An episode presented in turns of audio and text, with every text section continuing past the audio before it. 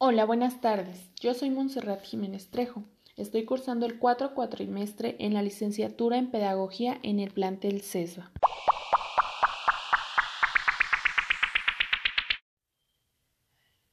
El tema del que les vamos a hablar es aprender a enseñar habilidades del docente en el aula. Este tema lo vamos a dividir en dos procesos sumamente importantes. Como introducción al tema, vamos a hablar del proceso de enseñar y aprender por separado.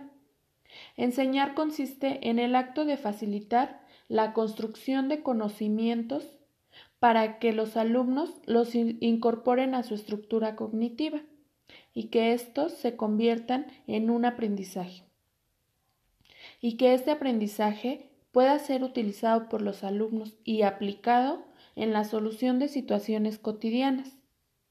Para enseñar se requieren ciertas condiciones y cumplir con determinadas exigencias que hagan posible la enseñanza. Cabe mencionar que estas exigencias existen antes y después de que la enseñanza se ponga en práctica. Vamos a dividir estas características en dos procesos muy importantes. El primer segmento es características personales de un buen maestro. Primero que nada, se requiere tener vocación por dedicarte a la docencia para poder disfrutar de lo que haces y esto lo puedas transmitir a los alumnos. ¿A qué nos referimos con vocación? Vocación es la inspiración que una persona siente por algo o al dedicarse a algo y que esto lo va a incorporar a su manera de vivir, es decir, vas a vivir de esto. También es necesario tener alguna profesión especializada en educación. Más adelante vamos a explicar por qué se debe tener conocimiento sobre la educación y por qué es la importancia de esto.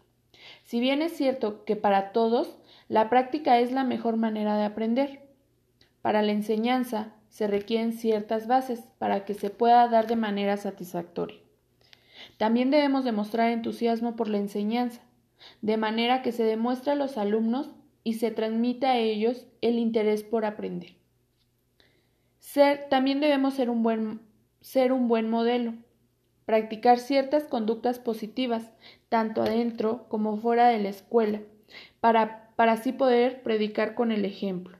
Debemos tener amabilidad, es muy importante, ya que la amabilidad abre las puertas de cualquier lugar en donde te presentes, aparte de que esto puede influir para un ambiente de confianza el relacionarse e, e, interesarse por la formación de los alumnos en el aprendizaje.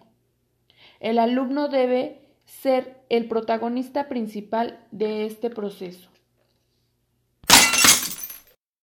Tener empatía es muy importante, estar atento a los sentimientos de los alumnos, a las conductas que éste presenta y si se requiere contribuir con la parte formativa.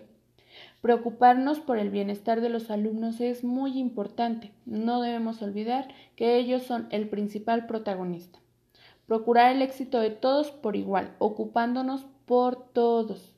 Si bien es cierto, existen algunos casos en donde hay algunos alumnos que les cuesta más trabajo aprender, hay algunos que aprenden muy fácilmente. Sin embargo, ambos requieren de nosotros. Ahora vamos a pasar al segundo proceso, habilidades que influyen en el aprendizaje. Es aquí en donde vamos a retomar la importancia de que exista una preparación en educación, ya que el proceso de aprendizaje es complicado y requiere de ciertas características. Por ejemplo, un ingeniero, por más que sepa de temas de ingeniería, matemáticas, no quiere decir que es un buen maestro. Este debe tener las bases para poder transmitir a los alumnos sus conocimientos. Una de las características es la comunicación. La comunicación debe ser un proceso de intercambio con una comunicación asertiva, en donde se genere confianza y armonía para que se pueda dar el aprendizaje. También debemos de tener en cuenta los diferentes estilos de aprendizaje, visual, auditivo y kinestésico. El visual aprenden por medio de la mirada. Les ayudan mucho los documentales o presentaciones. el auditivo por medio del oído. Esto aquí les puede ayudar mucho las conversaciones o el intercambio de ideas y el kinestésico, en donde ponen en práctica por medio de todo su cuerpo la manipulación o, o etc. Planificar el proceso de enseñanza es un punto muy importante y qué mejor que sea desde un principio pedagógico, el cual les facilite el aprendizaje y lo haga de manera divertida. Y sobre todo que éste le puede favorecer al proceso. El proceso de aprendizaje debe contar con un aprendizaje activo, es decir, se deben planear las actividades y recursos de forma que estimulen e involucren al alumno.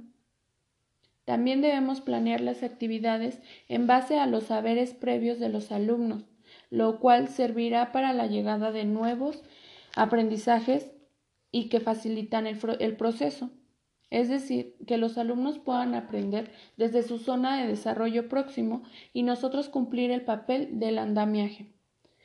El aprendizaje basado en retos, en donde se propongan actividades desafiantes, promoviendo que los alumnos investiguen, que, que tengan esta independencia para saberes nuevos, para saber buscar, y además esto les va a ayudar para conocer diferentes recursos. También debemos proporcionar a los alumnos espacios que les permitan adquirir nuevos conocimientos.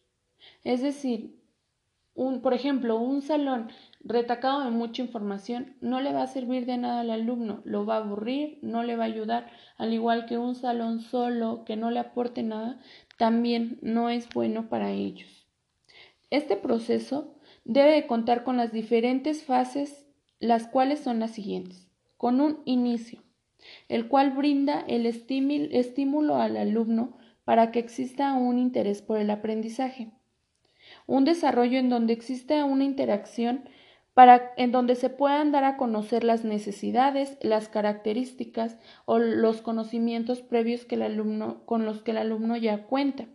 El aprendizaje es el momento más importante y en el que se debe de invertir más tiempo, ya que aquí el alumno aplica todo lo aprendido en diversas actividades. Cabe mencionar que estas actividades son planeadas por el docente y deben de variar. Y un cierre, en donde se busca identificar el nivel de logro, de logro alcanzado con el fin de conocer lo que el alumno ha aprendido durante las clases. Espero estos ejemplos puedan ayudarte. No olvides contar con un buen perfil y tomar en cuenta estas habilidades que pueden servirte en el aula para un mejor proceso de enseñanza-aprendizaje. Y recuerda enseñar de la manera en que a ti te hubiera gustado aprender.